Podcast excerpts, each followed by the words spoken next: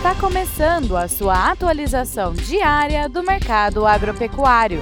Fique agora com o Agro no Instante, da Scott Consultoria. Olá, estamos aqui para mais um Agro no Instante e o papo de hoje é Mercado do Boi Gordo. Meu nome é Alcides Torres, eu sou engenheiro agrônomo e analista de mercado da Scott Consultoria. A cotação da roupa do boi gordo ela tem, ela tem estado completamente largada, né? Caiu durante toda essa semana, caiu hoje, e se a gente considerar eh, a primeira quinzena do, de agosto, né?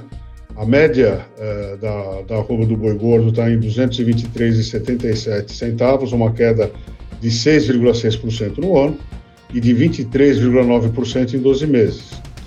O cenário é de pressão por parte dos compradores que têm conseguido, é, derrubando R$ reais por dia, adquirir boiadas.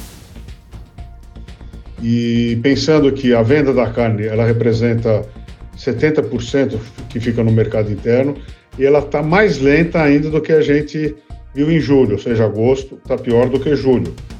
É, nem o Dia dos Pais ajudou nas vendas. No mercado internacional, que consome 30% da carne produzida no Brasil, da carne bovina, o preço pago pela tonelada de carne caiu também. E até a segunda semana de agosto ela estava em aproximadamente 4.500 dólares por tonelada, uma queda de 26,5%, frente à média de agosto do ano passado, que girava em torno aí de 6.100 dólares por tonelada. Agora, o volume embarcado vai bem.